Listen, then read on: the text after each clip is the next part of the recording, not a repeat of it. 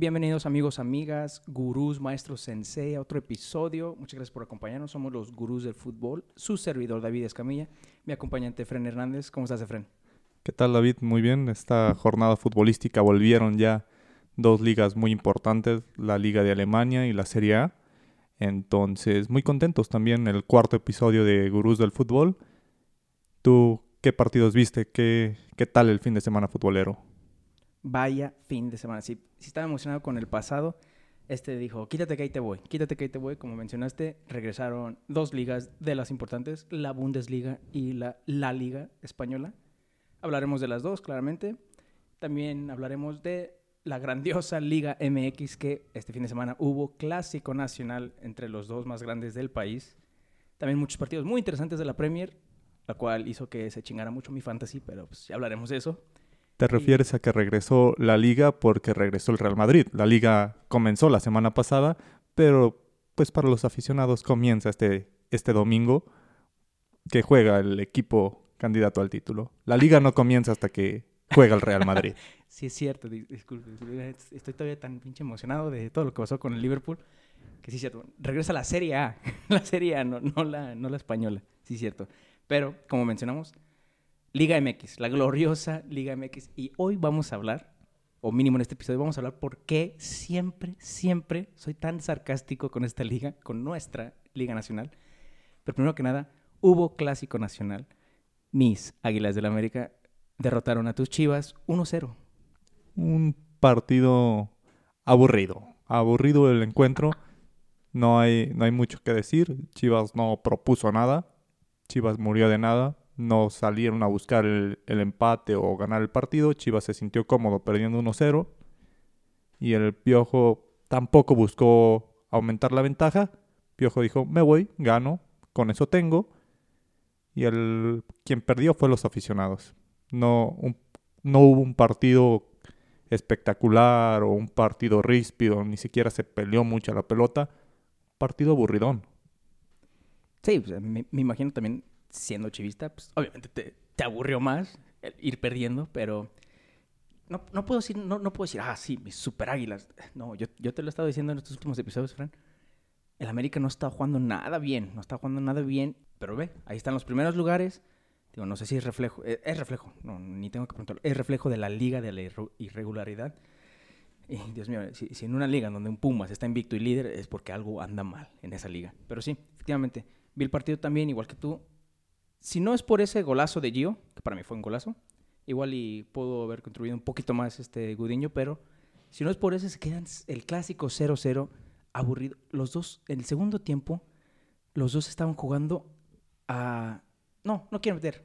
Toma el balón. No, tú. No, no, no, insisto. Tú, toma el balón. Estaban regalando los balones como si fuera Navidad. Dios mío. O sea, me empecé a, me empecé a desesperar un momento en el que dije, ya no me sorprendería si Gudiño la despeja y mete gol. y mete gol de portería a portería porque no, no, estaban jugando, como dices, no estaban jugando a nada. No, no sé, me, son de esos clásicos que ya ni te emocionas. O sea, se emociona por la pasión y todo, pero ya cuando empieza y empiezas a ver cómo juegan, dices, Ah, chale, o sea, me esperé tanto por esto. En este clásico, quienes tenían la mayor responsabilidad eran los jugadores. Al no haber afición, ellos tenían que transmitir esa pasión a, a la grada, cosa que no lograron hacer. Parecía que los dos estaban cómodos con ese resultado. No, no pelean las pelotas como comúnmente se acostumbra. Parecía por momentos que estábamos viendo un Juárez Mazatlán, un Puebla Cholos en un viernes por la noche no un clásico nacional, que se jacta de ser un partido ríspido, un partido duro. No, no tuvimos nada de eso. Sí, pues me, ahora sí que como americanista me, me falló Henry Martin. Fíjate que hubo una jugada antes del gol en donde remató igual de, zurda y lo estaba viendo yo con mi familia y justamente dije, Henry Martin tuvo que haberle pegado como le pegó Gio al, al otro poste del portero. Tuvo que haber pegado así y tiene la habilidad, pero es que es increíble que ningún jugador levantó la mano. Digo, nada más Gio, que metió el gol, que cayó nada más porque pues, la defensa de Chivas lo dejó. No, no entiendo. Fue un nacional que la verdad, para, como tú dices, aburrido y nada más de ver cómo estaban jugando te, desesperaba. Te desesperaba ver cómo perdían los balones. Te digo, cada uno lo recuperaba Chivas, lo perdían después de dos pases. Lo, recuperaba América y querían que hacer el contragolpe. No, balón perdido y ya lo tenía Gudiño de nuevo Fue, fue un partido que prometía mucho más, como dices, porque no había afición. Es el primer clásico pues, bajo este, estas condiciones del COVID. Y pues nomás no, no, no nos dieron el espectáculo que esperamos de los dos grandes de México. Sí, Bucetich con cambios muy raros. Cuando vas perdiendo un partido y metes a Gallito Vázquez y a la Chofis López para tratar de empatarle al América, significa que algo anda mal. Chivas no tiene plantel de fondo, entonces no hay con qué competir. Lamentablemente para Chivas no tiene una banca sólida.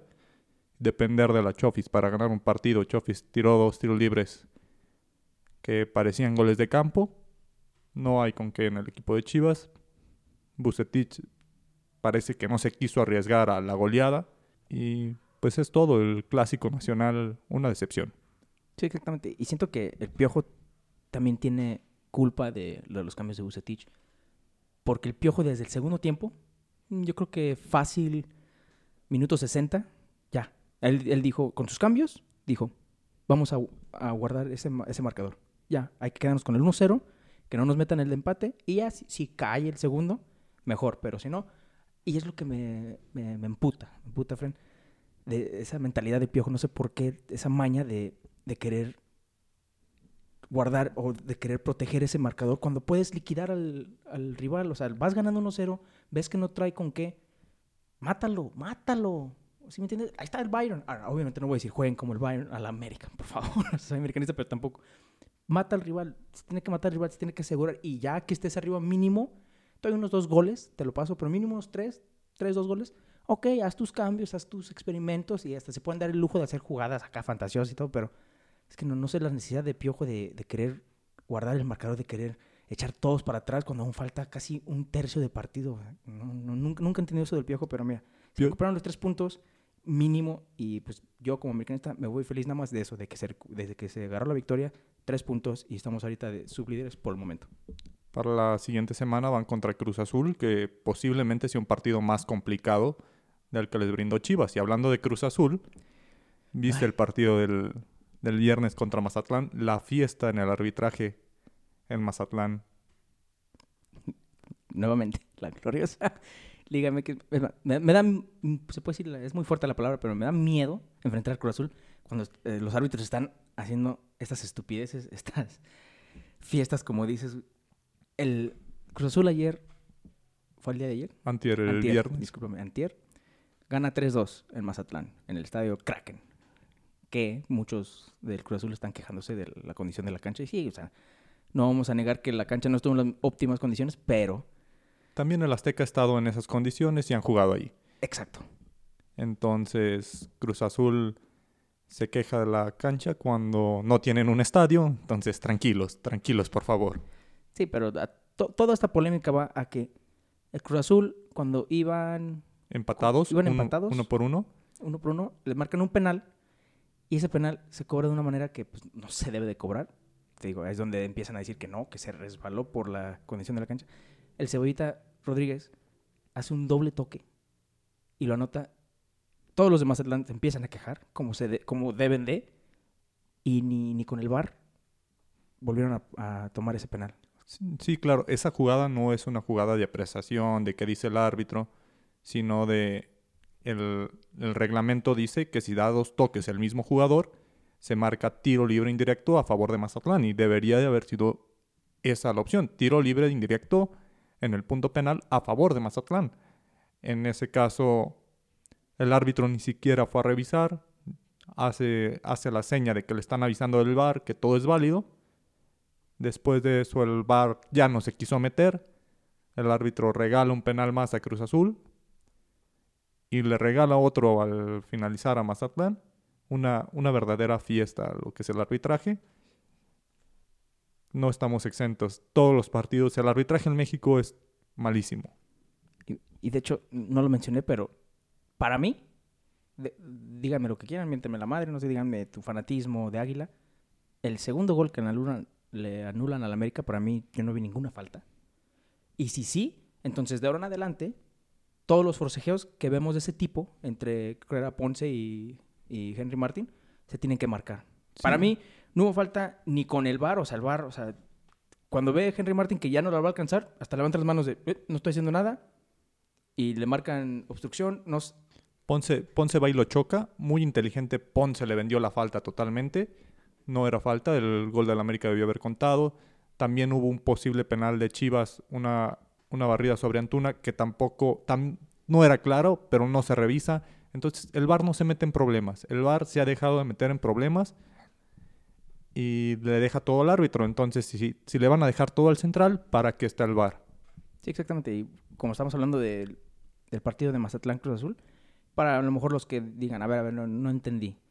En un penal, si hay doble toque, ¿qué significa que doble toque? De que el jugador toca, valga la redundancia, dos veces el balón, se debe marcar un- una infracción a favor del equipo rival. En este caso, el Cebollita Rodríguez del Cruz Azul, al momento de cobrar el penal, se resbala, su pie derecho, según recuerdo, su pie derecho le pega, pega el balón al momento de resbalarse y en cuanto pega el, el pie derecho al balón, el balón le pega a su pie izquierdo. Entonces, ese ya se considera una doble, un doble toque. Para lo- los que a lo mejor no, no entendieron qué es lo que pasó. Entonces, todos los del Mazatlán lo vieron. Hasta en la repetición del bar, uno como aficionado lo ve y dice, "Ah, ok, Era, pues, era muy evidente. muy evidente. Como tú dices, el VAR dijo, "Mm, ¿sabes qué? No me meto a árbitro central, estúpido. Ahora sí que tú, tú dime. Y yo, pues me imagino que el árbitro central, o sea, no con las palabras exactas, dijo, a ver, a ver, pues cuéntame, ¿qué onda? ¿Qué onda? ¿Qué pasó? ¿Sí o no? ¿Sí o no? Y yo creo que los de VAR dijeron, para nosotros, no, pero pues, ahora sí que tú decides, güey. Es un, es un chiste esto del VAR, es toda una polémica desde que se introdujo. También en la Premier League, ah, toda la temporada pasada, me acuerdo que decían que Liverpool, que porque el VAR nos, nos ayudó mucho. El VAR es un, es un tema muy, muy polémico, del cual algún día vamos a hablar de él bien a fondo, pero en México es, es más, que, es, más que una, es más que una polémica, es, es una burla, es un, es un chiste total que al inicio ya empezaba a dar gracia y ya después ves la condición y dices, "Sa- ¿qué, qué, qué, más se va a poder hacer? Sí, claro. En México va a seguir, van a seguir existiendo estos problemas con el VAR. Y pues no queda más que acostumbrarnos. Ojalá mejoren. Pero el que un equipo se queje la siguiente semana puede ser favorecido. El VAR se equivoca, se equivoca parejo para todos. Y Sí, es, es terrible. Seguimos con la Liga MX. Tigres parece que empieza a tomar rumbo. Gana 3 por 0. Entonces, cuidado con los Tigres si se enrachan.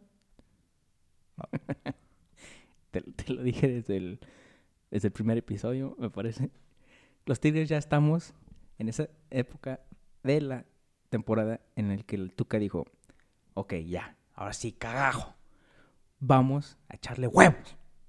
Le vamos a echar huevos. Ahora sí, vamos a ganar todos los partidos que, que vienen, si acaso empatar uno que otro. A lo mejor, no sé si ya se enfrentó al Monterrey en el Clásico Regio.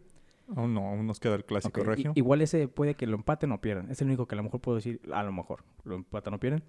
Todos los demás los va a ganar, va a calificar y te puedo a lo mejor apostar que llega mínimo a semifinales los Tigres del Tuca. ¿Por qué? Porque ese es el modus operandi del Tigres. Vamos a echar web, vamos a ver cómo a lo mejor los nuevos fichajes se, se acoplan y ya después que veamos que tenemos unos puntos suficientes como para ya alcanzar la liguilla, le echamos ganas, ganamos los últimos partidos y entramos. Así de fácil. Y pues más fácil ahora porque, aunque quede en décimo lugar, tiene opción de calificar. Sí, Tigres con suficientes opciones. Quien, quien mañana tiene un partido muy interesante son los Pumas. Visitan a León. León, uno de los equipos más regulares, no este torneo, sino los últimos dos años. León ha estado teniendo un buen nivel, no ha coronado ese nivel, no, no ha podido lograr el título, pero el equipo que ha formado Nacho Ambriz es el único equipo que ha tenido dos años muy regulares en México, dos años en los cuales ha tomado puestos de liguilla, ha estado siempre en los primeros lugares, muy regular este equipo de León, pero no ha logrado el campeonato. Mañana se enfrentan, peligra el, invi- el invicto en Pumas, Sí, y yo digo que mañana por fin pierden los Super Pumas también voy León. ante, ante un León, como tú dices, muy regular y un León que, a mi parecer, creo que es el que mejor ha jugado en toda la temporada, el que mm, se puede decir más bonito ha jugado. Tú, tú lo ves jugar y pues dices, ok, mira, saben a lo que juegan y se saben defender bien. Tuvieron ahí un espanto en Querétaro, ah, no sé si la jornada pasada o hace, unas, no, hace dos jornadas, Pero sí, yo digo que León, como tú dices, es, es que es increíble, increíble que un equipo de Nacho Ambriz, de Nacho Ambriz, Efren, lo, lo tenga jugando tan bien, tan bien, y lo tenga ahí en, en la cima de la tabla. Entonces, yo digo que sí, el Pumas mañana va a tallar, pero yo digo que sí pierde nada más por un gol.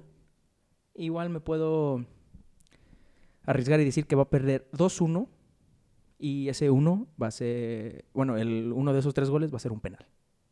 Así te lo dejo. Pero yo digo que, que peligra mucho y se lo quitan. Por mí, que Pumas, como te digo, llegue invicto hasta cuando juegue con el América para que el Piojo se los quite y les duela más. Yo pienso que mañana Pumas pierde el invicto. León es muy regular, jugando en casa aún más. Entonces, León, León es claro favorito, a mi parecer. Veremos qué pasa mañana. Y en otro tema relevante en la Liga MX, los Cholos toman relevancia, no por buen fútbol, no por un partido excelente, sino que Cholos toma relevancia porque tiene 30 casos de COVID en el equipo. No, bueno, cuidado, cuidado con Tijuana, cuidado con Tijuana. Entonces, van a tomarse entonces la jornada libre. Cholos se toma dos o tres jornadas libres, están en veremos qué pasa con Cholos de Tijuana, pero es lo más relevante que ha hecho Cholos en el torneo. Sí, o sea, no, Ha, ha dado más de qué hablar esto que su fútbol. no, no queremos menospreciar a los cholos, porque pues, le- muchos a lo mejor pueden decir, pero le ganaron a Monterrey. O sea, desde que quedó campeón Monterrey, ¿quién no le ha ganado a Monterrey? Han estado muy flojos. Y sí, o sea, no es por menospreciar a los cholos, pero pues sí, o sea, creo que esto es lo más interesante que le ha pasado a la institución en los últimos dos torneos. Y cuando digo interesante, es de, o sea, como algo curioso. Dices, ay, güey, ¿por qué?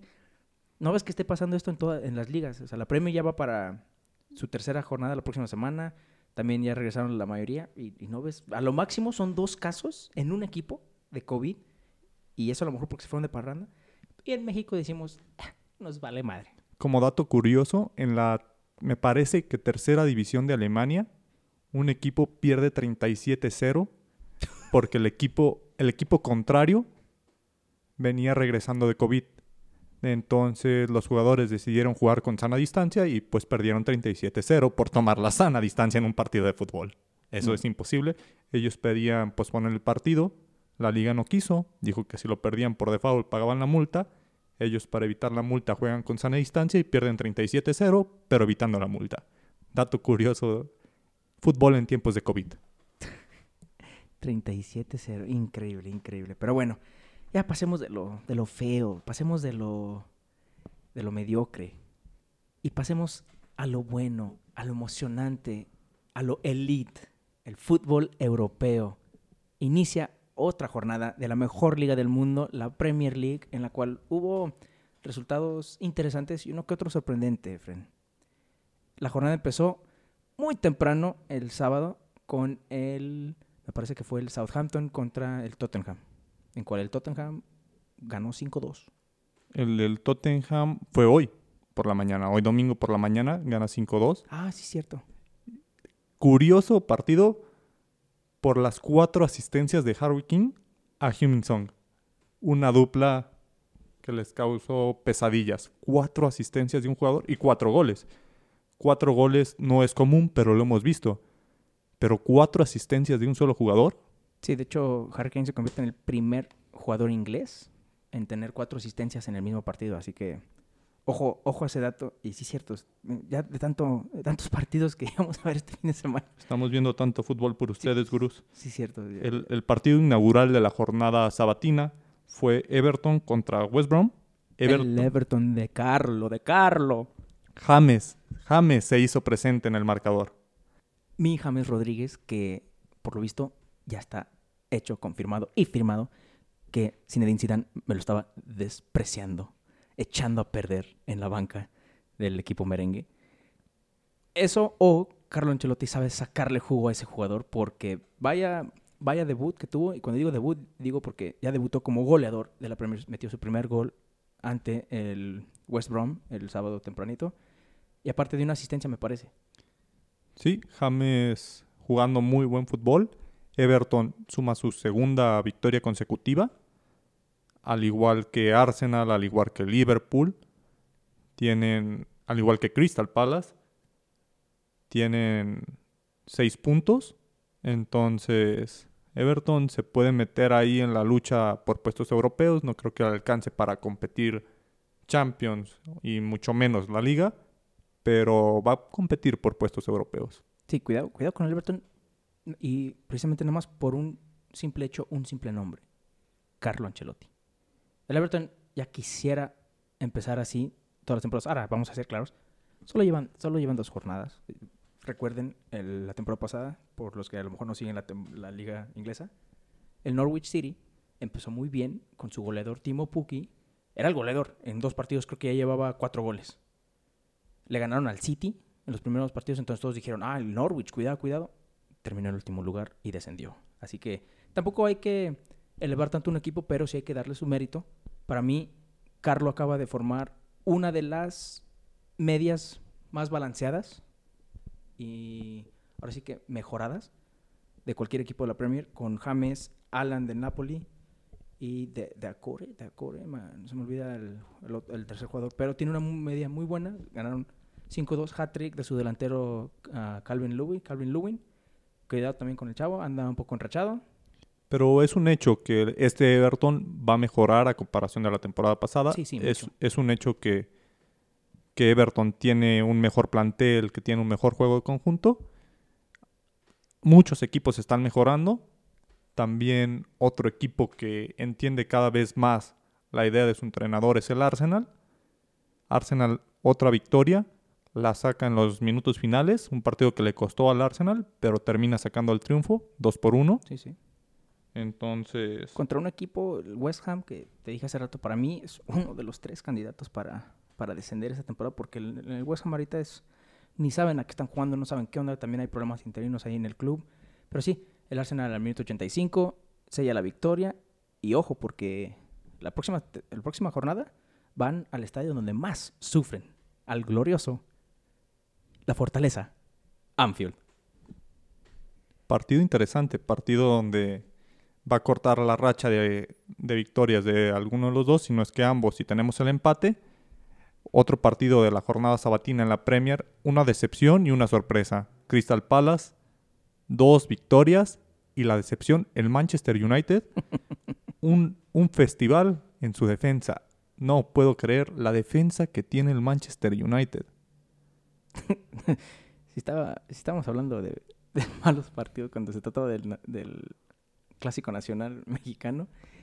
Ah, mira, yo ahorita tengo una sonrisota porque si hay un equipo que odio, odio, odio con todo mi ser, odio así, ojalá perdiera todo, descendiera hasta la última liga, hasta el último nivel de la pirámide de fútbol de la liga inglesa es el Manchester United. Odio a ese equipo, odio a ese equipo, por obvias razones es el equipo que creo que más odio. Entonces, cada vez que pierde, para mí es un es, otra victoria. Si llega a perder el Liverpool, me agüito, pero si también me entero que perdió el United, ah, pues me alegro un poco más.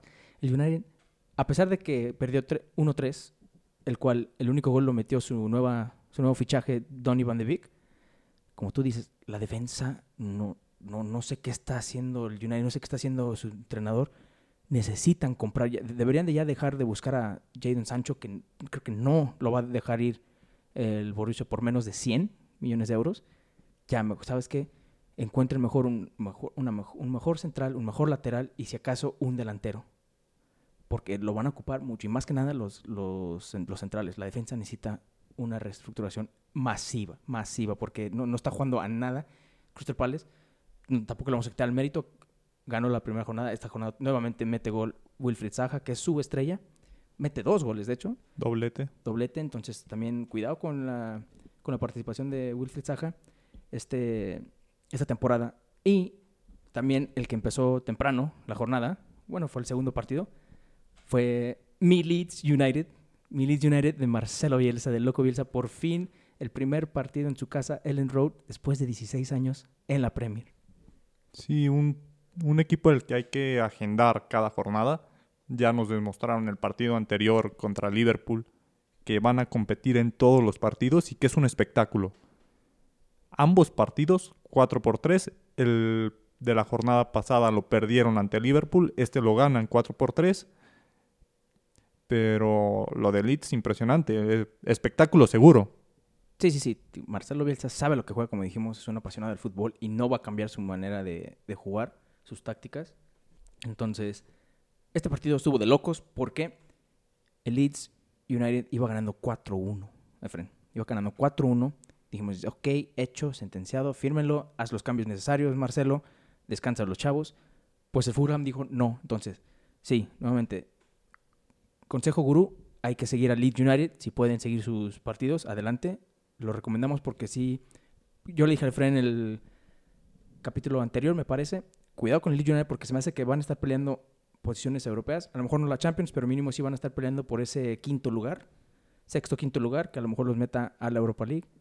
Leeds United iba ganando 4-1, eso sí, a pesar de que tienen un, ataque muy bueno, siguen atacando, atacando, presionando, presionando. Bielsa tiene que checar su, su defensa. Tiene que checar su, su, defensa. Hubo muchos errores defensivos contra Liverpool que le costaron. Y casi le cuestan en este partido, te digo, 4-1 y de repente 4-3. Y los, el 4-2 y el 4-3 cayeron en un lapso de más o menos 10-15 minutos. Sí, se complicó el partido solo, Leeds United. Así es. Entonces, me imagino que Bielsa ya, ya lo tiene anotado en, en su libreta de temas a tratar. Porque para generar fútbol, Leeds no se complica. Leeds genera fútbol hay que tomar en cuenta la defensa, que Leeds United no tiene un ataque que pueda generar goles por doquier, entonces es muy efectivo. Contra Liverpool fue muy efectivo, esta jornada fue muy efectivo. No nos acostumbremos a ver 3, 4 goles de Leeds, por lo tanto tendrán que aprovechar las oportunidades que se den y que la defensa no falle. Sí, exactamente, entonces hay que seguir a Leeds, hay que seguir a Leeds. Ojalá Bielsa ahí hable con la defensa, haga lo necesario, porque si no, le va a pesar, le va a pesar con equipos un poquito más fuertes como le pesó con Liverpool. Y hablando de Liverpool. Hablemos de esa sonrisa que tienes en este momento. Sonrisa que me ha durado todo el fin de semana. El, el Liverpool, nuevamente, con el partido más atractivo de la jornada, visitó a Chelsea en Stamford Bridge y logró la victoria de 2 a 0 ante los Blues. Pero vaya, ¿de qué manera? ¿De qué manera? Kepa Arrizabalaga, se me hace que te vas haciendo tus maletas y vas buscando equipo. La portería del Chelsea no es un puesto fácil. Kepa llega después de que en Chelsea estuvo Courtois y estuvo Peter Sech. Entonces, no es fácil ocupar el puesto de dos figuras del club. Quizá Courtois no duró tanto tiempo, pero un jugador que sin duda alguna daba una seguridad y una tranquilidad que solamente los mejores porteros del mundo te dan, caso que no, esa seguridad no le da quepa al equipo y costó caro, un jugador, uno de los porteros más caros traspasados en la historia. El más caro de la historia. Entonces, tiene que demostrarlo. La, la, Liga Premier es mucho más complicada que la Liga de España, su liga anterior. Para los porteros, en este momento para cualquier posición la Liga Premier es otro nivel, pero siempre ha sido más complicada la Premier para los porteros que la Liga de España. Sí, todo esto va de que pues ganó 2-0, doblete de Sadio Mane. El primer gol, bien generado, casi casi que tiki-taka, pase, pase, centro, Mane de, de cabeza. Ahí sí no culpo tanto a Kepa. Pero el segundo, el segundo, si lo pueden ver, gurús, vean un video de fútbol. El segundo gol es regalo de Navidad de Kepa hacia Liverpool. Trata de pasárselo a su defensa central que está por la media luna. Pues Sadio Mane hizo, parecía perro endemoniado. Lo presionó tanto de que pues se metió entre el pase, recuperó el balón y con la red abierta pues Sadio Mane no falla, ¿verdad? Una asistencia que le anotamos ahí a Kepa. Sí, así se lo dijo. Ah, lleva más asistencias Kepa Arrizabalaga que los delanteros o los medios del Manchester United. Así que, dato gurú a tomar en cuenta. Y otro equipo que sumó tres puntos y otro partido ganado es el Leicester City, que hay que tomarlo en cuenta. Hay que tomar al Leicester para, para puestos europeos. Me parece que le va a competir a Manchester, a Arsenal, por ese, a Chelsea tal vez por ese puesto de Champions. Digamos, en la Premier hay dos puestos de Champions muy, muy seguros, que son el Manchester City y Liverpool. y de ahí se van a pelear otros dos. Uno de los fuertes candidatos es el Leicester City.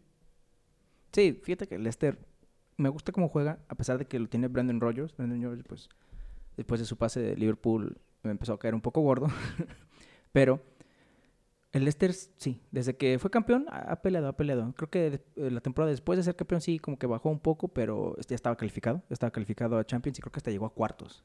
Entonces, el Leicester, nada más, lo único que, el único detalle que tengo con el Leicester es de que empieza bien, empieza bien. Y ya después del, ahora sí que del descanso Invernal. invernal en, en el de Navidad, empieza a bajarle, empieza a bajarle. Lo que le pasó, lo que le pasó, creo que, que estaba en tercer lugar y de repente llegó el Super Liverpool, me lo goleó y de repente llegaron los malos resultados, los empates, las derrotas y creo que hasta quedó fuera de Champions o está en repechaje de Champions. Leicester quedó fuera de Champions, el puesto lo tomó el Manchester United porque Manchester United cerró muy bien la temporada pasada de la mano de Bruno Fernández y Leicester lo dejó escapar. No fue, un, no fue algo que les arrebatara el Manchester. A mi parecer, Leicester dejó escapar ese puesto de Champions y Manchester United, a base de, de un fútbol no tan bueno, pero muy eficaz de parte de Bruno Fernández, toma, toma ese puesto.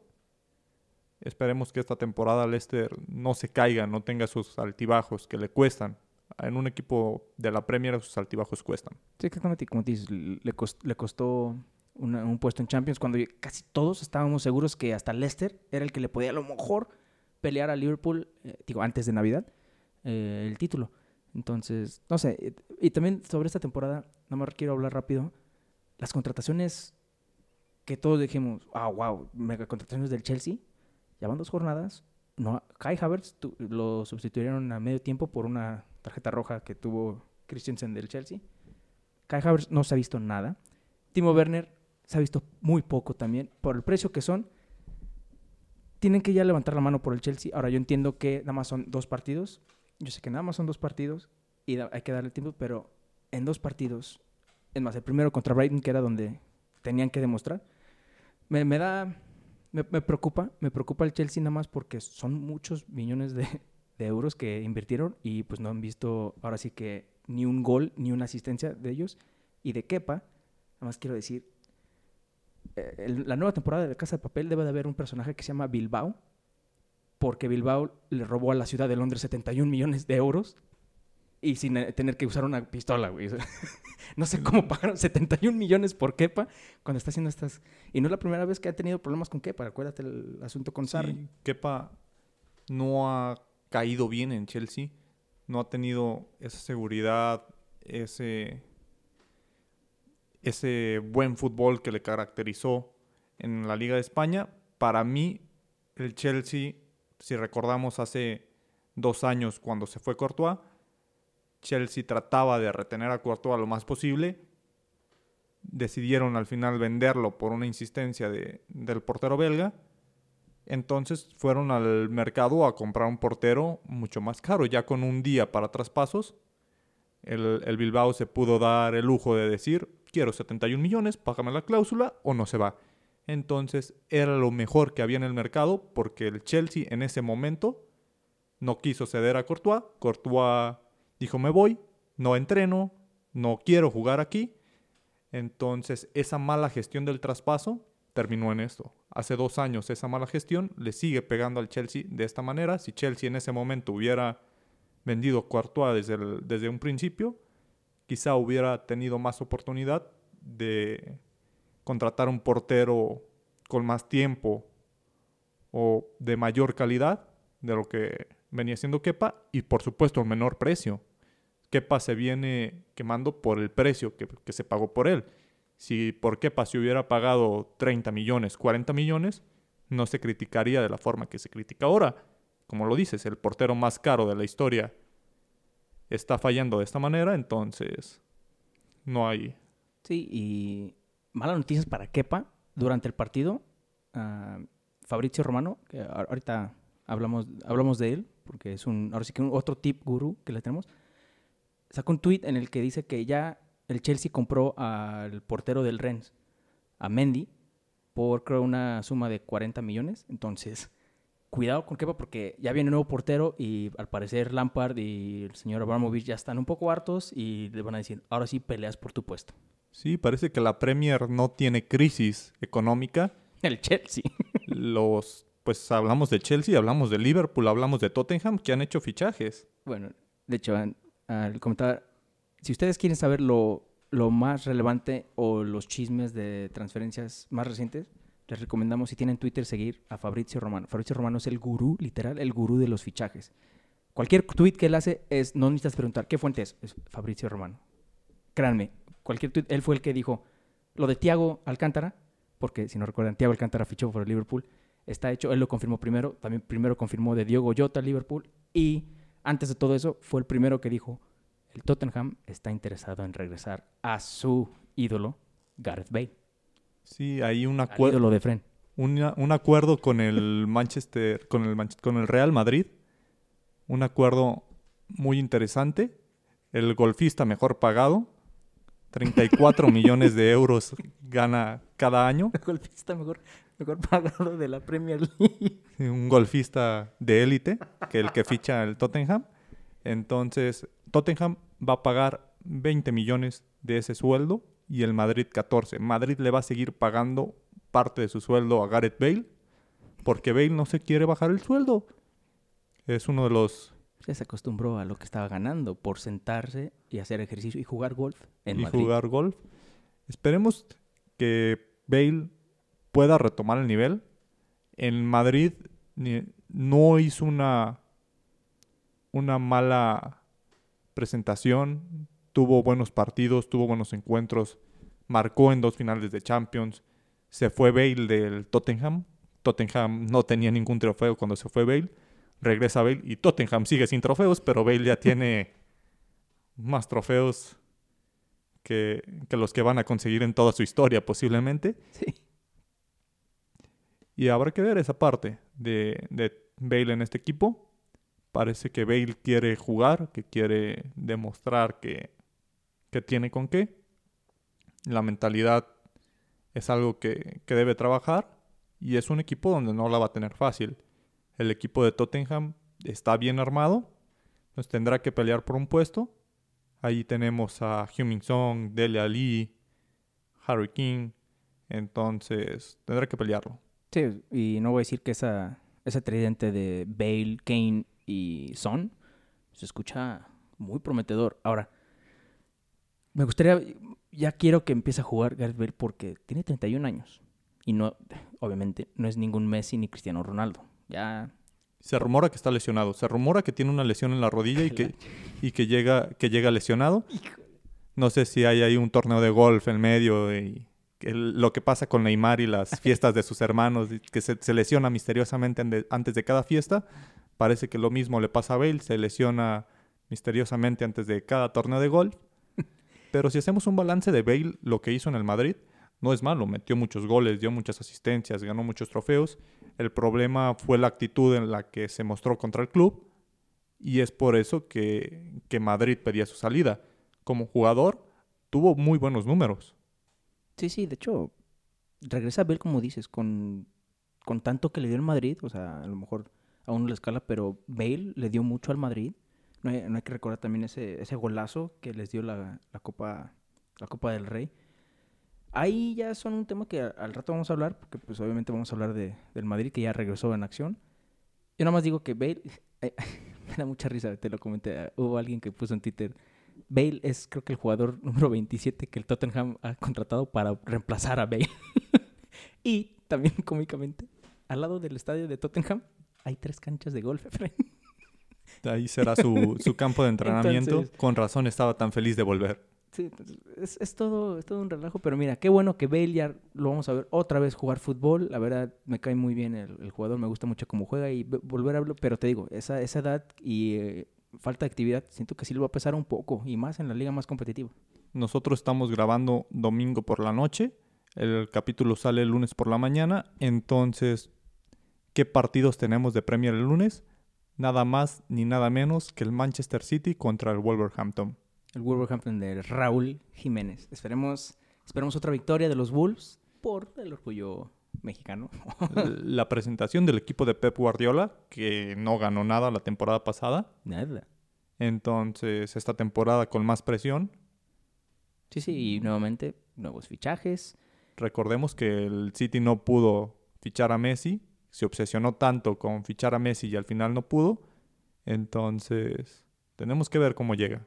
Así es. Y también mañana pues hay que mencionar que está el Aston Villa contra el Sheffield United. Igual no, no tan atractivo como el de Wolves City, pero también hay que ponerle los ojos encima. Sheffield, como te digo, tuvo una buena temporada la pasada. Aston Villa nuevos fichajes y también apenas se escapó del descenso. Entonces, mínimo va a haber fútbol mañana lunes, que es el día que inicia la semana laboral.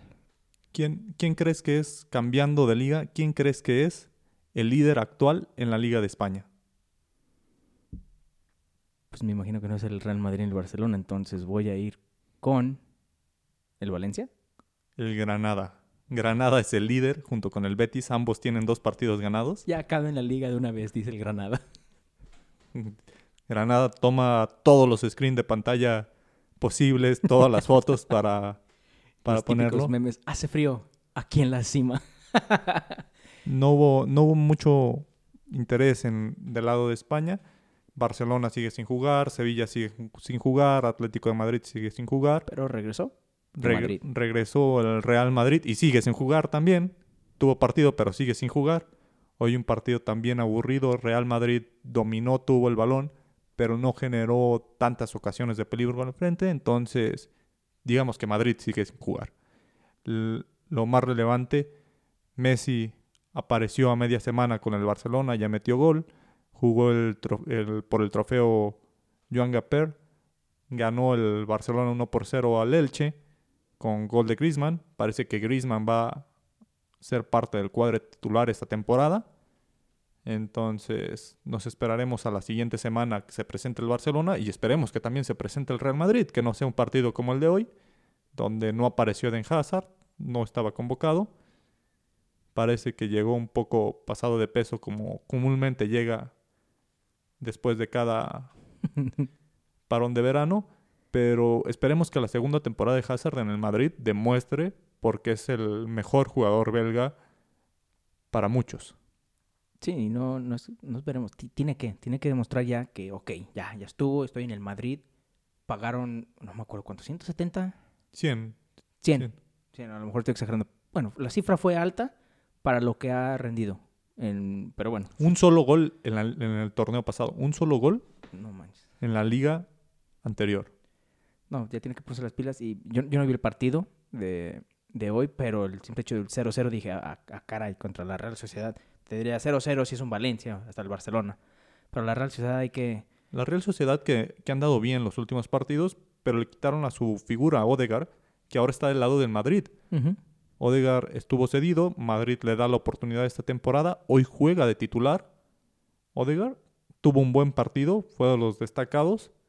Mm, quitan ese refuerzo a la Real Sociedad, se lo pone el Madrid y aún así no logra no logran palpar esa ventaja contra el equipo de San Sebastián. Madrid tendrá que esperar la siguiente jornada para sumar su primer triunfo. Esperemos que el equipo de Zidane tenga un mejor ritmo de juego Sí, pues es el, es el campeón vigente, tiene que, y pues, sí, no, no, no menospreciar el- la Real Sociedad, pero igual nada más, ah, a mí me gusta mucho su defensa, el Lenormand, igual jugador a seguir en la Liga Española, les recomiendo, gurús.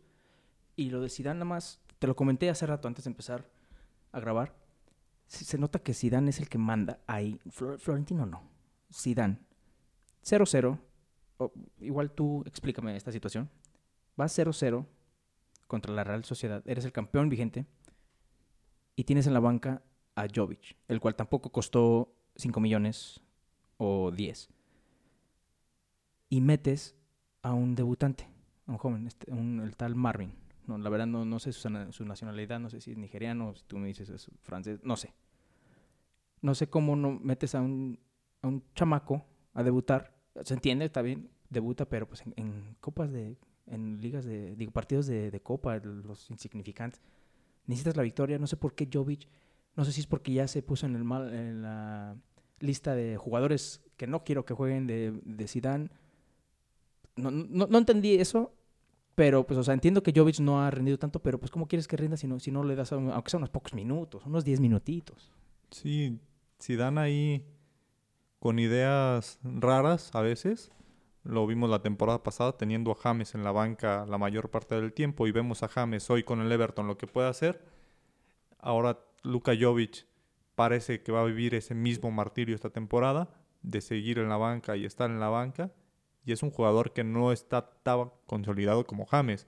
James, a pesar de durar una temporada en la banca del Madrid, estaba bien cotizado, se va al Everton y tiene, tiene minutos, tiene protagonismo, pero Luka Jovic lo pueden apagar porque es un jugador que iba en ascenso, no era un jugador consolidado. Exacto. Y, y el tener dos años de banca en Madrid puede apagar este jugador. Exacto, entonces es lo, es lo que te digo, o sea, no sé. eh, Si el Zidane dice, siento que si Florentino dice, meta Jovic, nos costó tanto, no, no, no, no me gusta o no, no, no es mi estilo, no, no entra en mi sistema. Ahí está James, según yo, tengo que confirmar eso. Ve cómo me lo desperdiciaron, ahorita lo está, está empezando a romperla con Everton y según yo se fue gratis. Sí, es- eso salió un comunicado de Banfield. Banfield tenía una parte, Banfield formó a James Rodríguez, Sí, su equipo con el que debutó. entonces ellos tenían una parte del- de sus fichajes, va para el club que lo debuta, y dice Banfield que ellos no ingresaron ninguna cantidad porque el fichaje de James Rodríguez por el Everton fue gratis, entonces no hubo dinero para Banfield. Y parece que el Real Madrid dejó ir gratis a, A James. a James. Caso similar lo que pasa con Barcelona y Arturo Vidal. Ah, el, Inter pagó medio millón de euros por Arturo Vidal. Es un traspaso prácticamente simbólico para el equipo del Inter, que dinero, pues, digamos, no le sobra, pero tampoco le hace falta. Sí, sí, exacto. Y tomó gratis a Arturo Vidal, que no es un jugador que tenga todavía mucho que ofrecer, pero no se desprecia. Inter lo toma, dice, bueno, por medio millón lo tomo. Sí, es que es, es increíble. Y esto de James, en cuanto me enteré, dije, no, no es cierto. Obviamente, como, como gurús, nos vamos a investigar. Cuando vi que sí, dije, lo primero que se me vino a la mente es, a ver, a ver, a ver. James Rodríguez está disponible gratis y el único equipo y técnico que levantó la mano y dijo, ey, ey, échamelo para acá, fue el Everton. Manchester United, ¿qué chingados estabas haciendo? Tottenham, ¿qué estabas haciendo? O sea, ¿sí me entiendes, güey? Es increíble que, o sea, Car- Carlo porque dijo, ese es mi chico, ¿verdad? es mi chico, yo lo puedo moldear, yo, los, yo me lo traje al Madrid. No sé si ahí hubo algo de James de buscar un equipo no tan grande para, Donde sabía que iba a ser titular. para evitar lo que le pasó en el Madrid. Quizás si se va a un equipo como Manchester United que ha hecho fichajes, ya con el fichaje de Donny Van de Beek, con Pop-Up, con Bruno Fernández, igual no iba a tener ese protagonismo. James busca un equipo donde él pueda ser el protagonista, donde él pueda ser el líder. Everton se lo ofrece, se va con Ancelotti, que Ancelotti es uno de los técnicos que lo ha arropado demasiado durante su carrera y, y parece bueno el fichaje. Me gusta esta dupla que, que están haciendo Ancelotti y James. Sí, a mí, a mí también, y eso que es, es el equipo rival de Liverpool de ciudad, pero pues hay que seguir a, a James. Orgullo colombiano, no somos colombianos, pero pues yo la verdad me, me enamoré de James cuando fue el Mundial de, de Brasil. Y pues mira, el mercado de fichajes todavía no termina hasta fin de mes, entonces ya veremos. Se está hablando también que París Saint Germain está buscando a Dele Ali porque el Tottenham lo quiere sacar por la llegada de Bale, quién sabe. Pero bueno, También se hablaba de que iba a ser el intercambio con el Madrid de Bale por Dele Alli. No, hecho- no sé si Zidane no dio la autorización o a Zidane no le interesa. De hecho, leí que, que el Tottenham lo puso, pero el Madrid lo rechazó. Dijeron, no, no, no lo queremos. Da- Nada más llévense este cabrón. Pero no, no, no queremos a Dele Alli. O mm. sea, que el que lujos decirán de decirle a Dele Alli, ah, no, gracias. Nuevamente. ¿Por qué? Porque él dijo, no, no haces match con mi sistema.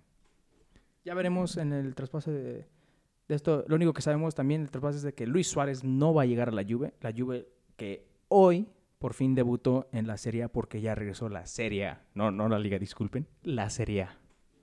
Sí, una serie interesante, triunfo de la Fiorentina, triunfo del Napoli, el clásico triunfo de la Juventus, la Juve que siempre inicia con todo, a veces al final de temporada afloja y, y hace un poco cardíaco los finales de temporada, pero la Juve inicia con todo y quien también inicia con todo cada temporada, 19 temporadas consecutivas marcando. Adivinen quién es. Ah, Bonucci. el dios, uno de los dos dioses del balompié mundial, Cristiano Ronaldo. 19 temporadas marcando. Inicia la temporada y marca gol. Minuto 88, partido liquidado. Ronaldo sigue buscando la pelota y sigue buscando ese gol a pesar de que el partido ya estaba decantado para la Juve. Sí. Si Ronaldo no anota gol, no se va feliz. Exactamente. Y el primer gol, asistencia. Asistencia al joven, que si nos siguen en redes sociales y ven nuestro, nuestras previas, les dije, ojo a sus nuevos fichajes de la Juventus, el eh, sueco Dejan Kulu- Kulusevski, Kulusevski, Kulusevski, asistencia de Ronaldo y gol, debuta el joven con la Juve con un gol. Así que recuerden seguirnos porque no por nada somos llamados los gurús del fútbol, sabemos de lo que hablamos. Sí, esta Juve que pues sigue prometiendo el primer partido oficial de Pirlo como entrenador. Una Ah, victoria. Sí, cierto, sí, cierto. El maestro, el arquitecto Pirlo ya debutó como técnico de la Juventus. Y mira, qué manera de debutar, ¿no? Teniendo a Cristiano Ronaldo en tu equipo. Mira, qué Sí, recordemos, solo había tenido partidos amistosos. Este es el primer partido oficial. Este es el partido que ya va a sus registros como entrenador. Entonces, Pirlo, un partido, un triunfo como entrenador. Si se quiere retirar, se va con un récord invicto. Exactamente. Igual sería y la liga un poquito flojas porque los, los equipos grandes todavía no todos tienen participación, pero poco a poco va, vamos generando esa... La, la Roma empata con el Gelas Verona. La Roma no, no se pone las pilas. Últimamente han dado apagadón. Sí, últimamente, para mí, últimamente es últimos cinco años mínimo. Recordemos los jugadores que han salido de la Roma. Miralek Pjanic estaba en la Roma, Mohamed Salah estaba en la Roma, Alison Becker estaba en la Roma. Entonces, Sí, sí, pero pues tenemos, Eh, tenemos son- que ver. son talentos que tienen que irse a equipos grandes y ya ganadores. Pero sí, la serie va a empezar a agarrar ritmo ya que el Inter regrese, porque el Inter para mí es el, es el favorito a pelearle, entre comillas, le hace pelearle el título a la Juve. Para mí la Juve se va a llevar su décimo consecutivo, pero la, mínimo el Inter va a estar ahí dándole el susto. Mañana, mañana juega Milan. Milan sí juega esta primera jornada. Tiene partido el día de mañana. No juega Inter, no juega Atalanta y no juega la Lazio. Atalanta también me interesa ver si mantienen el buen ritmo y buena campaña que llegaron hasta semifinales, ¿fue? No, cuartos. cuartos Cuartos, de de, final. de la Champions, Atalanta, así es. Y pues fue de los más goleadores de la temporada pasada. Un Ojo equipo que sumó más de 100 goles en la serie la temporada pasada. Exacto. Entonces, Atalanta muy bien. De hecho, el Papu Gómez convocado en la selección de Argentina, el motor de, del Atalanta, Eh, va, felicidades. va- va a jugar jun- al lado de, de Messi, con Messi y sus amigos. Parece que entra, Papu Gómez, increíble. entra ese club. Nos vamos a la Liga de Francia, donde el París ya empezó a tomar ritmo. Ya por fin ganó el París. Regresa Kylian Mbappé, regresa marcando un gol de penal. Ah, con, con razón, ganó el París, Efraín. Pues, Mbappé, un jugador a otro nivel, a otro ritmo de esa liga. Sí, ya dio su ultimátum.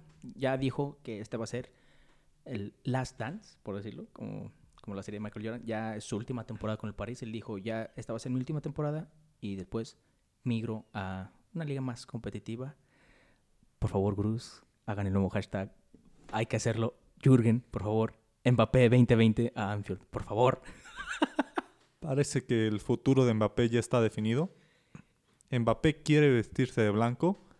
Mbappé está destinado a jugar en el Real Madrid. Se queda este año en el París para celebrar los 50 años de historia de, de Paris Saint Germain. Quiere ganar los títulos. Él busca la Champions, busca la liga, que la liga prácticamente es de ellos. Pero Mbappé prácticamente su declaración dice eso, me quedo esta temporada a celebrar los 50 años de este club, es darle lo más que podamos, van a tratar de buscar esa Champions, pero Mbappé buscará nuevos rubros. Entonces, si no se va un equipo de la Premier, lo más probable es que se vaya al Real Madrid. Real Madrid no ha hecho fichajes esta temporada, no ha gastado. Entonces, parece que ahí está el ahorro, porque no le va a salir barato al Madrid fichar a Kylian Mbappé. No, a, ningún equipo. A ningún equipo. Y siento que si el Madrid y el City, porque pues obviamente el París no, son los tres más ricos de- del balompié. Siento que si cualquiera de los dos ya levanta la mano, el París va a decir, ok, si vale tanto, ah, voy a necesitar, aunque sea unos 25 más. Pero pues eso ya es como se maneja el mercado, ya un jugador que antes valía 50, ya ahorita lo, lo ponen de, de precio de 100, entonces, no sé, pero la liga francesa muy entretenida, ¿por qué? Pues porque una, el París no está en su mejor racha y dos, eso significa que los demás equipos grandes están levantando la mano, el San Etienne con que tenía tenía racha perfecta. Racha perfecta, el equipo con más títulos en la Liga de Francia, 10 títulos. Tenía 9 puntos de 9 posibles. El partido del día de hoy lo iba ganando 2 por 0 y se deja empatar por el Nantes Por en, el lo- en los otro minutos finales. Ot- Otro histórico, eh, en comillas, histórico de la liga. Así es. Yo vi que iban 2-0, dije, el San Etienne, el San Etienne- mi equipo de Francia Frente, tú sabes, es el Marsella, que también empató los mensos y han estado dejando escapar puntos estos últimos dos. Pero el San Etienne a mí me cae muy bien, a mí me cae bien. De, también cuando ya empecé más a seguir la, la liga, que era el máximo ganador, porque muchos a lo mejor dicen que es el Lyon o el París. Mm, No, Gurús, No. no. Es el San Etienne. Y asterisco el Marsella. El Marsella se dice que tiene 10 títulos, pero uno de ellos es en la era amateur de la Sí, liga. tiene Entonces, 9 oficiales. entonces, tú le preguntas a los de Marsella, ellos tienen 10, obviamente. Tú le preguntas a lo mejor a un periodista cuántos tiene, te van a decir que tienen 9 porque nada más se cuentan los de la era profesional. Los de Marsella aplicando la del América, que los del América también cuentan los del chanfle. Entonces, Sí y no, sí y no. Entonces, por eso muchos dicen que tiene 10 en Marsella, pero no. Ahora, lo que no sabía, no me he fijado, es de que el, el París tiene 9. Me quedé, me quedé, pero pues por lo visto fue hace dos años con que tenían 7. Este es entonces el perfecto adiós de, de Mbappé. Si Sí. gana la liga, ahí está, 50 años, felicidades. 50 ahí está. años, el equipo más ganador de Francia. El equipo más ganador de Francia, empatado con el San Etienne y con, asterisco Marsella. Ahí está, muchas gracias, nos vemos. Sí, recordemos que el contrato de Mbappé termina en el 2022.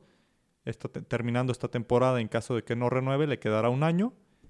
Entonces, Entonces pueden si el- aplicar lo que hizo el París. si- Se me vienes un año de préstamo, se acaba tu contrato y ahora sí vemos que No, si París, si París quiere sacarle algo de, de dinero a Mbappé, que va a ser una buena cantidad, se habla de 150 millones, será en el siguiente torneo, porque si no se va gratis en dos años. Exacto. Sí. Y se iría gratis siendo un jugador joven. Entonces parece que París va a optar por esa opción de, de sacar una buena cantidad de dinero y, y aceptar que esta es su última temporada en la liga francesa. Sí, y digo, regresando a lo que estamos hablando del San Etienne, ahí, ahí va, está creo que todavía de líder por el punto. Y a mí me cae bien el San Etienne desde que estaba Aubameyang ahí. Para los que muchos no saben, Aubameyang hizo su hizo la explosión, se hizo notar en el San Etienne. De, ahí, pas- pasó, pasó a, Dortmund. a Dortmund y ya la rompió y fue cuando dije, ok, perfecto, ahí, que se quede. No, Arsène Wenger dijo, no, no, no, no, véngase para acá. Y pues ahora es el Aubameyang que conocemos. El Marsella empató, creo que está en quinto lugar, quinto cuarto, no me acuerdo si por gol de diferencia. Pero pues por el momento, el San Etienne, regresando a sus tiempos históricos, a pesar de que nada más son pocas Mónaco. jornadas. Mónaco pierde con Rennes. Rennes está empatado con 10 puntos en, el, en primer lugar con San Etienne. Así es. Ahora, digo, el hecho de que su portero ya se va al Chelsea, a ver si, a ver si eso no es un factor clave y empieza, ahora sí que empieza a bajar por los goles concedidos. Sí, esperemos que por lo menos San Etienne, Marsella mantengan el nivel y le, le jueguen una competencia al París. Me, gustaría ver una liga Competitiva. competitiva en Francia, en San Etienne, de decir, no, yo quiero ser el máximo ganador y que te cueste unos años más alcanzarme, Unos dos más. porque es inminente que en algún momento París va a ser el más ganador de Francia, pero esperemos que, que se oponga resistencia por parte de este histórico de Francia. Y hablando de ligas donde no hay resistencia de los equipos, ¿qué pasó en Alemania el viernes? Hubo otra masacre, otra vez. El, el Bayern debería ser ya denunciado. Acaba de violar dos veces a dos equipos por la misma cantidad. Ocho testarazos, ocho goles. Y el Schalke no puso ni resistencia, ni, ni le dijo, no, no, por favor, por ahí no. Sí, 8-0. El Schalke que me emocionaba, dije, el Schalke tiene que mejorar, tuvo una temporada pésima, va a venir con todo. ¡Ah! Me dijo, ah, no, aquí no hacemos eso, David. es imposible. No, no podemos medir al, la temporada del Schalke con un partido contra el Bayern. Bayern está jugando muy por encima de cualquier equipo a nivel mundial. El Bayern, Y siento que ni estaban jugando al, al 100. el Bayern estaba jugando a medio gas. Bayern estaba cascareando. De repente, un pase filtrado al Leroy Sané y se va solo. Llega Goretzka, se va solo. La velocidad que maneja este equipo. Si los equipos juegan a un ritmo, Bayern juega dos tonos arriba y los deja parados. Sí, exa- exactamente. Yo, yo te dije, para mí los únicos rivales que a lo mejor le van a dar un, no susto, pero sí van a decir, ok, pues órale, pues estamos a tu nivel. Pues, Van a ser sus rivales de Champions y los rivales porque pues obviamente en cada grupo de Champions son cuatro equipos, dos más o menos y dos grandes. Solo va a haber literal un equipo que el de su grupo que le va a dar batalla hasta que empiecen las eliminatorias. El Bayern no debería de batallar con ningún equipo, si acaso el Dortmund, que también ganó. Gana 3 por 0 y aparece Haaland. Qué raro, qué raro. Dos cosas seguras en la Bundesliga. Bayern campeón y Haaland anotando goles. Para mí, a partir de esta temporada, esa es la, la norma, esas son las reglas de, que, de, de por ley. Haaland que también va a estar cotizado el próximo torneo para equipos grandes. Sí, sí. Si demuestra que no nada más fue de una temporada, eh, la joya, sí, yo digo que es esta temporada y la próxima se va a la Premier. Se habla mucho de ese fichaje. Parece que Haaland puede ofrecernos mucho más. Y por qué no explotarlo en otro, en otro nivel. Sí, a mí me apesta que si Haaland tiene otra temporada maravillosa, el primer equipo que va a levantar la mano y va a decir, vente para acá porque lo ocupan, ocupan un 9, es el Manchester United. Algo me, me, me empieza como que a oler de que, de que no están esperando que madure un poco y después, vente para acá, para que después lo, lo destruyan, como lo hacen a todos. Sí, lo único que pedimos aquí es que no lo fiche el Bayern Múnich. Porque si el, ah, Bayern, olvídalo, no, olvídalo, olvídalo. Sí, es cierto, sí, es cierto, es la granja del Bayern Múnich. si el Bayern Múnich ficha a Haaland, le está quitando la única arma. Dortmund tiene una pistola, Bayern tiene un cañón y le compra la pistola. Entonces, ojalá, ¿no? Ojalá Haaland, si se tiene que ir, por favor que no llegue al Bayern, porque es algo que aplica al Bayern constantemente. Digamos, cuando el, e, el Borussia Dortmund le hacía competencia, ficharon a Götze, ficharon a Lewandowski. Lewandowski, ficharon a Hummels y Dortmund dejó, de ser una competencia. Ya no le sirvió Hummels, se lo regresaron. Ya no le sirvió Götze, se lo regresaron. Parece que Lewandowski no va a regresar. Lewandowski muy probablemente se retire ahí porque no necesita ser un jugador que corra mucho, que haga mucho. Sí, Tiene una que- definición extraordinaria y con este equipo donde no necesita hacer nada, solamente empujarla, sí, va a inflar siento- números. Siento que si, a menos de que se tiente el corazón Lewandowski y le tenga mucho amor al equipo con el que debutó, termina su carrera en Polonia. No me acuerdo qué equipo debutó, pero digo, también yo veo que él ya se retira en el Bayern Leverkusen, a menos de que, Bayern Múnich. perdón, a Bayern Múnich, a menos de que se tiente el corazón y diga, y el equipo le diga, eh, pues vente para acá como lo hizo el equipo de Arjen Robben. Que no creo, pero sí, yo digo que ya ahí se va a retirar y ahí es donde va a decir Bayern Múnich, ok, ¿a cuántos años ya tiene Haaland? Sí, Bayern. Una de las técnicas del Bayern Múnich Son sus fichajes. han sido, han sido fichar a jugadores de la Bundesliga. También el, ¿No te sorprenda que dejen que corra su contrato? Que a lo mejor pone que sean cuatro años más y ya cuando acabe lo fichen gratis. El Bayern Múnich y, le y diga, "Vente Bayern pa' acá". ficha gratis. Así Bayern es. no gasta mucho en sus fichajes. Al momento de vender, tampoco vende tan caro el Bayern. Digamos, es un equipo que no busca hacer dinero, busca ser un, busca ser un equipo poderoso antes que ser un equipo, Sí, bueno, o sea, sí, sí un rico. sí busca hacer un poquito y nada, ¿verdad? o sea, también es un negocio, pero, Pero- no, no abusan. No Sí, digamos, cuando Tony Cross se fue al Real Madrid, Tony Cross después de, de ganar un mundial, después de haber ganado la Champions con, con el Bayern, Tony Cross se va por 25 millones al Madrid. Cuando Tony Cross, lo que le ha dado el Madrid y el jugador que era cuando se fue la promesa, cuando se fue a los 25, 26 años, era para que Bayern Múnich pudo, pudo haber exigido mucho más y Bayern Múnich lo dejó salir sin exigir tanto dinero. Fue una negociación, uno de los mejores negocios que ha hecho Fiorentino. Bayern con fichajes no tan caros. recordemos, espere la salida de Thiago Alcántara, esperemos, no sé si esperemos que no les afecte o que sí les afecte, porque si queremos una liga competitiva, ojalá que le afecte algo. Sí, ojalá, pero por lo que vimos el viernes, no le afectó en lo más mínimo la salida de Thiago Alcántara al Liverpool. Pues ya veremos, yo digo, como todos decimos, todos pensamos, no creo que tienes que ser un gurú del fútbol para saberlo. Bayern Múnich va a ser campeón de la Bundesliga para la temporada 2020-2021. El noveno título consecutivo. Dios mío. Otra Juve, otra Juve, otra liga de uno. Pero pues eso fue todo, las noticias, todas las jornadas, todos los partidos relevantes, importantes, emocionantes que tuvimos este fin de semana. La próxima, próximo fin de semana nuevamente mi Liverpool va a ser protagonista de creo que el partido más atractivo cuando reciba al Arsenal, como habíamos comentado. Esperemos el Madrid ya le meta segunda, esperemos ya el Barcelona debute y pues que todos los demás que no hayan jugado todavía debuten para que ya se ponga, se ponga caliente las ligas. Que debute el Inter, que debute el Lazio, para hay que ver a Ciro Inmóvil cómo, ah, también. cómo responde esta temporada después de ser bota de oro, que siga con ese nivel a pesar de la edad. Vamos a ver el América Cruz Azul. América Cruz Azul, cierto, el clásico joven, a ver ahí cuántos penales vamos a otorgar al Cruz Azul, cuántos penales le van a otorgar al América también. Va, acuérdate de, mí, va a haber polémica en ese partido. Va a haber polémica en ese partido, como siempre lo hay. No hay que ser un genio para predecir que hay polémica en la Liga MX. Cualquier partido hay polémica, pero va a estar buena la siguiente semana y muy probablemente les adelantamos, gurús, tendremos episodios a media semana.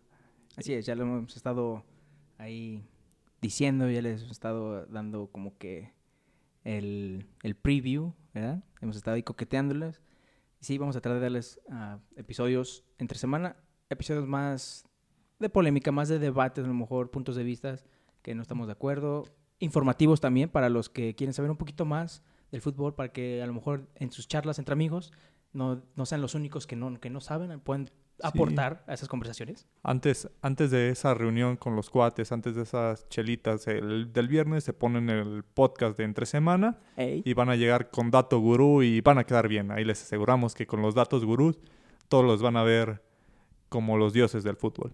Así es, o sea, nunca falta una carreta asada en partidos como el Clásico Nacional o, las, o la liguilla. Pues ahí es donde esos episodios queremos nosotros darles esa información. Queremos que sean también gurús de fútbol como nosotros, nos sigan, nos compartan, nos amen, claro. Síganos en las redes sociales, estamos dando previas, ya estaremos subiendo ahí también un poco de memes, chistes. Sí, de todo, polémica. para entretenerlos. Como dice Fren, hemos subido las previas, también ojo con lo que decimos, porque pues, si, ¿Se han... dado cuenta, le, hemos atinado a, a, los pronósticos, no todos, no todos tampoco somos, somos perfectos, la mayoría le hemos atinado y lo que decimos en las previas de jugadores a seguir o los, la, la situación de los equipos, son, es información importante que de repente pues dices, ah, caray, estos güeyes sí saben, no, no, no andan con mamás. Sí, tenemos ahí, tenemos estudiado, no, no estamos hablando por hablar, estudiamos a los jugadores y nos han respondido, que es lo bueno. Así es, entonces, muchas gracias por acompañarnos en otro episodio de Gurús del Fútbol. Como les comentamos, vamos a estar sacando más episodios para entretenerlos. Estén atentos, síganos en Facebook, síganos en Instagram, Síganos en Spotify, Apple Podcast, donde sea que escuchen este glorioso podcast, su podcast favorito. Nos despedimos. Yo soy David Escamilla, mi compañero Efren Hernández. Efren. Muchas gracias. Por favor, suscríbanse en nuestras redes sociales, en Spotify, en Google Podcast, en Apple Podcast, en donde quiera. Síganos, coméntenos, mándenos mensajes que les gustaría que, que estemos aquí. Recuerden, todos somos gurús, todos sabemos de fútbol, saquemos ese técnico, ese gurú que llevamos dentro y hablemos de fútbol. Así es, muchísimas gracias. Somos los gurús del fútbol y recuerden, queremos llevarlos a la nirvana futbolística. Nos vemos.